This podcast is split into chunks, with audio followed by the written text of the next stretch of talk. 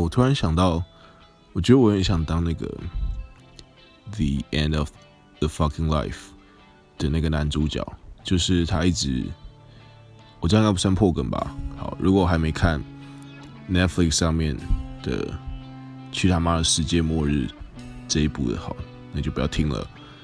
对，然后我觉得这男主角很酷，是因为他，他就是很任性的活着。虽然他一直很想把那个女生杀了，但他最后发现他其实是是非常爱她的。对，我觉得对于一个很多中二屁孩来说，他就自认为自己是一个没有感情和理性的人。但当你最后发现你无可救药的爱上了一个呃一个女生的时候，就是这一切是多么的就太有趣了。好吧，谢谢大家。